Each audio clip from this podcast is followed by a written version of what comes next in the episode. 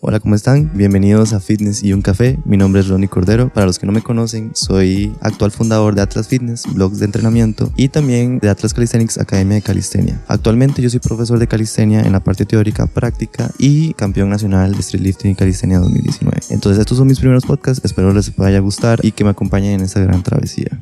No todo son barras y pesas. No todo es sudor ni fuerza bruta. Todo gira en torno a la ciencia del ejercicio y un café. Esto es Fitness y un café con Rodney Cordero.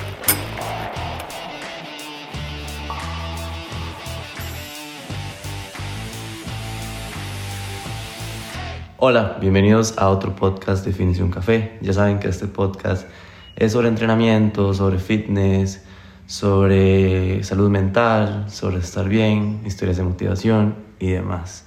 Entonces, bienvenidos.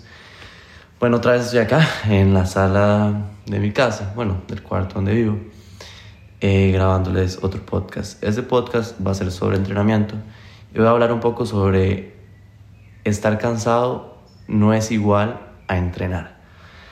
Ok, eh, muchas personas piensan o creen que entrenar bien es quedar exhaustos, es quedar con la lengua afuera, que es estar sudando, respirando, jadeando, tirarse al suelo, quedar hechos valiendo nada, como decimos acá en Costa Rica. Eh, y realmente entrenar bien no es eso.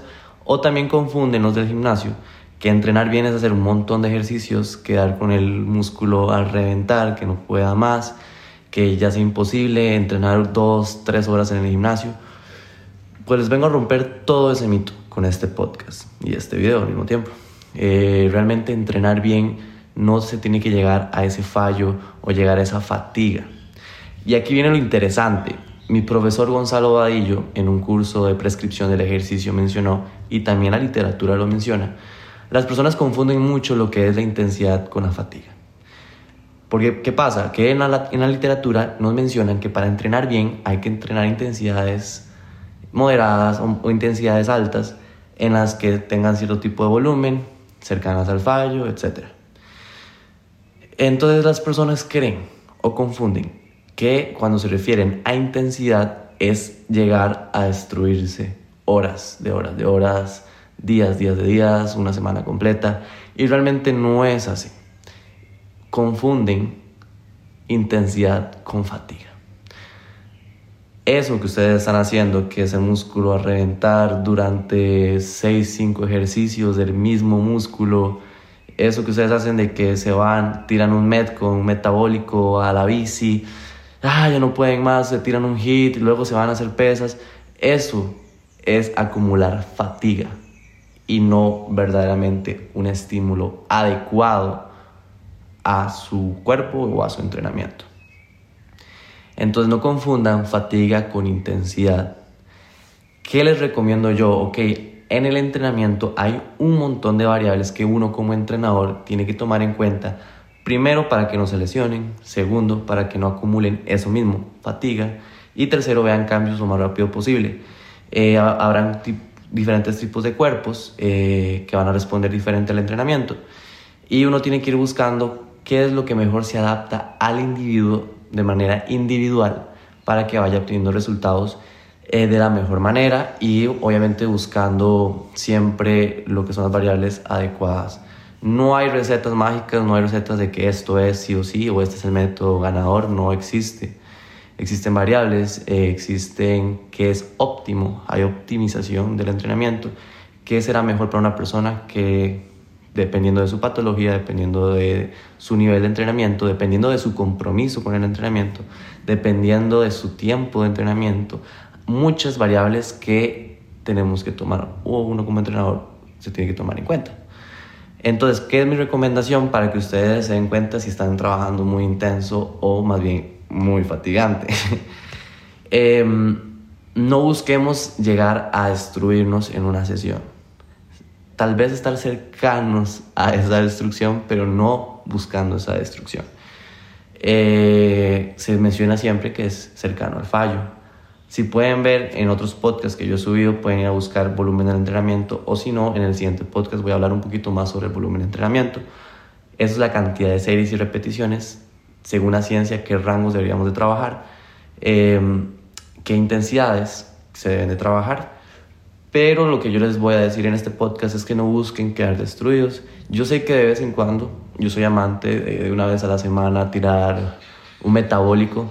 Solo si se escuchan pájaros, pero es que estoy como casi que abierto. Em, me gusta un metabólico donde tenga que hacer 100 lagartijas, 100 push-ups, 100 saltos, o sea, destruirme ese día, quedar destruido.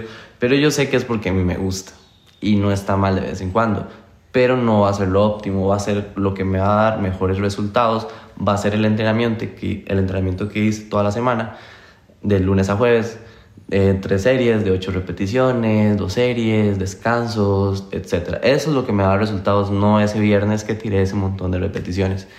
Entonces necesito que ojalá en este podcast se den cuenta cuál es la diferencia. Yo sé que muchos buscan ir a hacer el gimnasio horas y 5, 10, 12 ejercicios del mismo músculo, pero eso no es lo óptimo. Lo óptimo aquí es que ustedes trabajen en ciertos rangos de series, que es el volumen. Se los voy a tirar aquí rápidamente.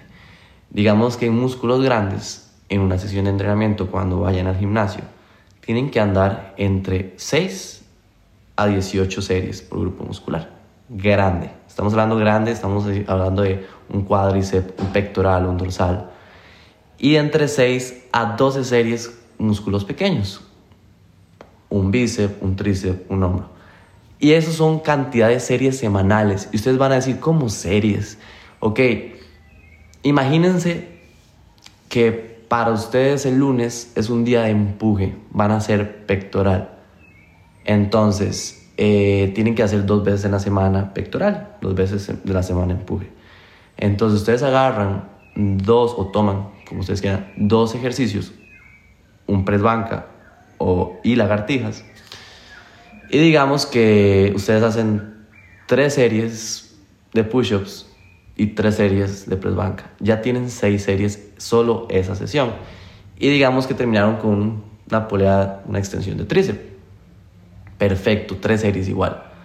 Entonces, ustedes el viernes o el jueves vuelven a hacer empuje y vuelven a hacer tal vez los mismos ejercicios a tres series. Si ustedes suman, al final son 12 series para el pectoral y son 6 series para el tríceps al final de la semana. ¿Se acuerdan que yo les dije que el rango para los pequeños que sea entre 6 y 15 o 6 y 12 y para los grandes que sea entre 6 a 18 series. Entonces hay 12 series en esa semana que yo les acabo de dar de ejemplo para el empuje. Entonces hay 12 series, están dentro del rango que la ciencia menciona.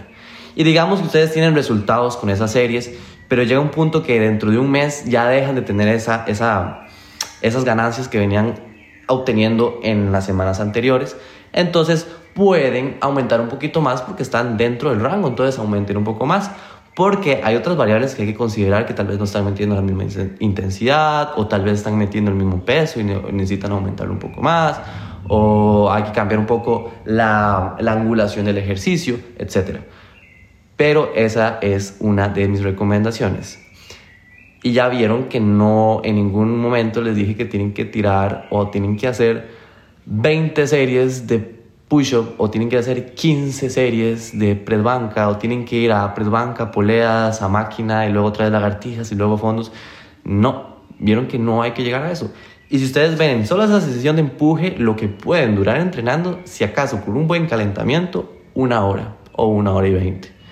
Y ustedes van a decir, pero una hora y veinte no, con una hora y veinte es suficiente. Así. Entonces, ya saben, es entrenar inteligentemente y ojalá con adherencia y disfrutando el proceso del entrenamiento. Porque seamos sinceros, psicológicamente ir a destruirse todos los días al gimnasio o todos los días a pretender hacer hits o woods o etcétera, mentalmente mm, al principio se puede gozar, pero a la larga mentira que uno quiere ir a destruirse todos los días sabiendo que viene de trabajar, sabiendo que tal vez la pasó mal, etcétera. No creo uno quiere ir a cumplir y nada más regresarse a la casa, a descansar del día que tuvieron. Entonces, para las personas que son simples mortales que trabajamos y tenemos otra vida fuera del gimnasio, ya saben, no hay que destruirse, no es necesario sacrificarse de lunes a domingo para obtener resultados, literal con cuatro veces a la semana, tres veces a la semana, sin buscar esa fatiga, van a obtener muy buenos resultados a comparación de hacerlo como lo vienen haciendo. Pero eso sería el podcast de hoy. Gracias por escucharme. Nos vemos en el próximo episodio. Y ya saben, yo soy un pequeño emprendedor. Eh, tengo Atlas Fitness que, y Atlas Calisthenics. Atlas Calisthenics es un gimnasio de calistenia, una academia, y también tengo los programas de entrenamiento online.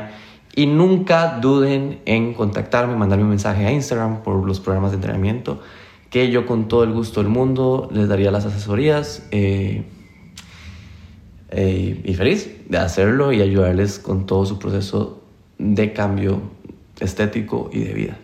Entonces nos vemos y que siga la locura del fitness.